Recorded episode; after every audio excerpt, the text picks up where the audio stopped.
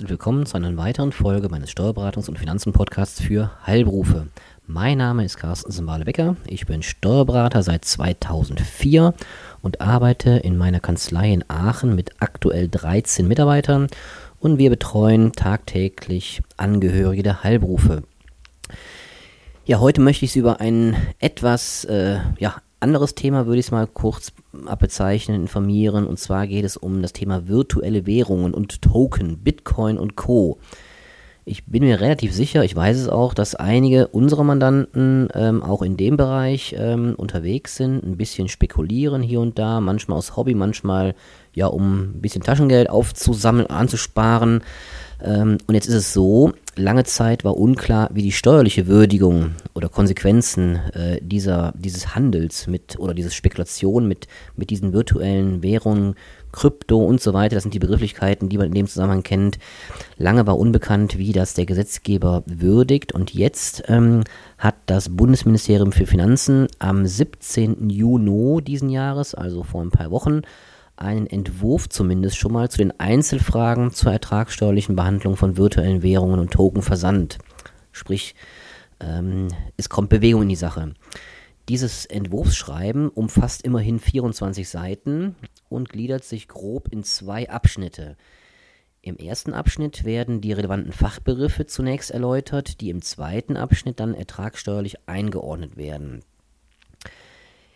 Ja, im Detail bedeutet das im ersten Abschnitt ähm, unterscheidet das BMF, also BMF ist die Abkürzung für Bundesministerium für Finanzen, zunächst grundsätzlich zwischen den virtuellen Wirtschaftsgütern in Form von Währungen, das sind zum Beispiel Bitcoin, Litecoin etc. und zwischen Token bzw. Werteinheiten.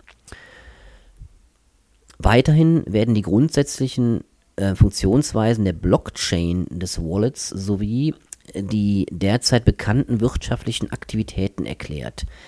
Beispielsweise geht es hier um das Mining durch zur von Arbeitsleistung oder Speicherplatz, Staking, Halten von Währungen, Fork, vergleichbar mit einer Ausgründung bzw. einem Spin-off, Lending, der Nutzungsüberlassung und dem Airdrop, die unentgeltliche Verteilung, vergleichbar mit der Ausgabe von Gratisaktien.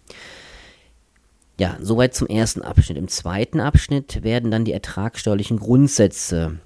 Wie gesagt, zur Erinnerung, es handelt sich noch um einen Entwurf ähm, und im zweiten Abschnitt werden eben diese Entwurfsgrundsätze äh, erläutert.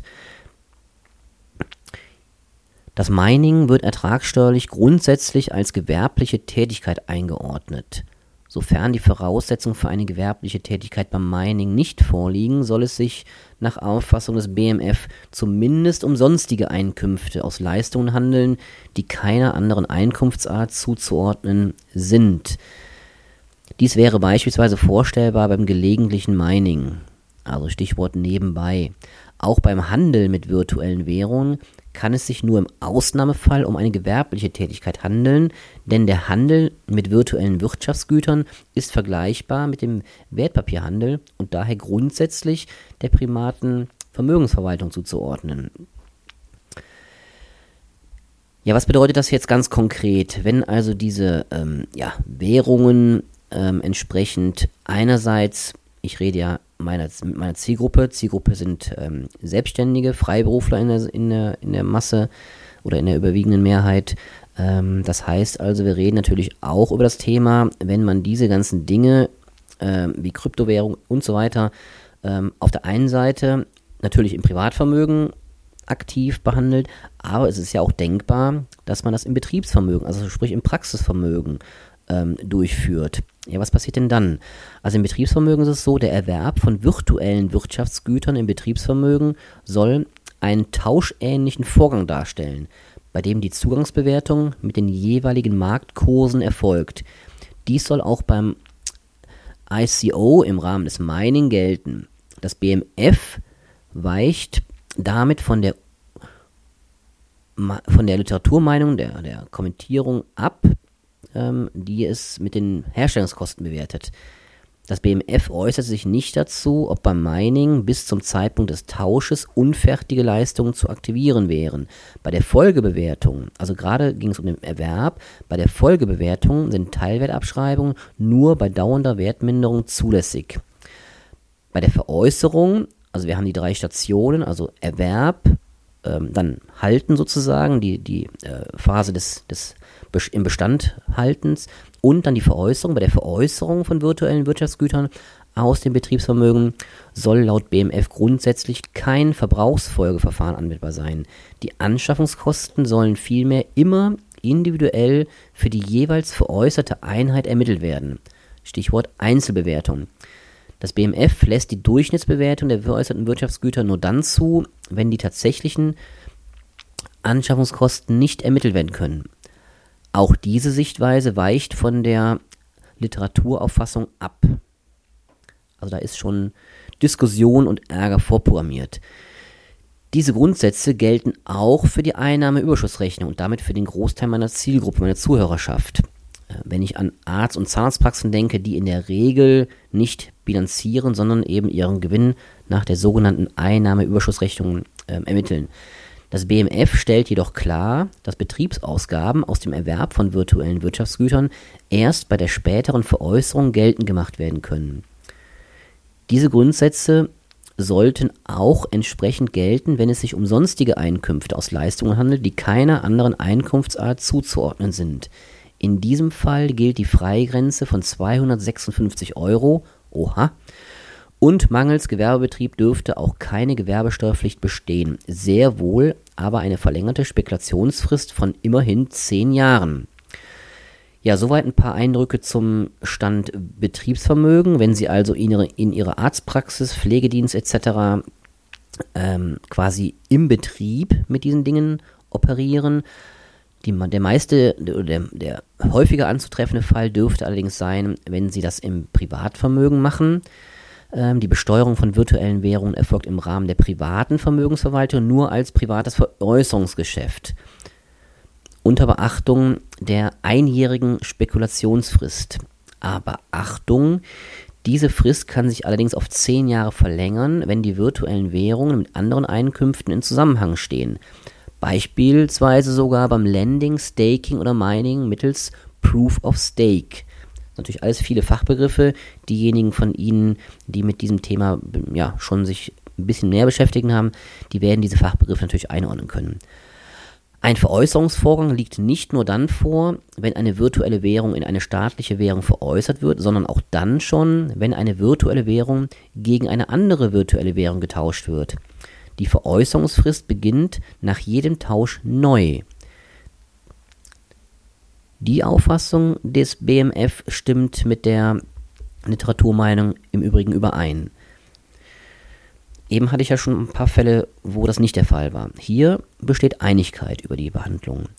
Für die Ermittlung der Spekulationsfrist wird vereinfachend auf die Daten aus dem Wallet, Wallet, mein Englisch, Wallet, zurückgegriffen. Da aber steuerlich immer auf das schuldrechtliche Verpflichtungsgeschäft abgestellt wird, werden auch geeignete abweichende Unterlagen anerkannt. Das kann hinsichtlich des Erwerbs im Ausnahmefall zu einem Überschreiten der Spekulationsfrist führen. Zur Ermittlung des Veräußerungsgewinns kann entweder das Verbrauchsfolgeverfahren, also First In, First Out, sogenanntes FIFO, oder aber die Einzelbewertung angewendet werden. Die verwendete Methode ist je Währung so lange beizubehalten, bis die Währung vollständig verkauft wurde und kann erst danach neu gewählt werden. Ja, hier soweit ähm, schon mal so ein paar Details aus dem, aus dem BBF-Schreiben. Also ich wiederhole, ist noch im Entwurf, aber zumindest etwas, mit dem man schon mal anfangen kann zu arbeiten. Was wäre ja ein Zwischenfazit beziehungsweise ähm, ja die Handlungsempfehlung daraus? Es bleibt abzuwarten, ob dieser Entwurf in der vorliegenden Fassung veröffentlicht wird. Also veröffentlicht heißt eben zum ja, anwendbaren Gesetz quasi wird. Nach mehr als zehn Jahren seit Bestehen des Bitcoin können nun zumindest aber ansatzweise verlässliche Aussagen ja, bei der tagtäglichen Beschäftigung mit diesen Themen getroffen werden. Dabei sollte allerdings berücksichtigt werden, dass die Literaturauffassung teilweise andere Ansichten vertritt, die gegebenenfalls zu einer günstigeren Besteuerung führen könnten. Insoweit ist abzuwägen, welche Auffassung vertreten und auch praktikabel umgesetzt werden kann. Das heißt also, man spielt so ein bisschen mit dem Feuer. Ähm, entweder sie wenden Stand heute Wie gesagt, es kann sich da natürlich noch einiges ändern oder wird sich noch einiges ändern, wenn dieser Entwurf eben dann äh, ja, endgültig feststeht. Dann haben wir eine endgültige Meinung, aber aktuell ist es eben noch nicht so.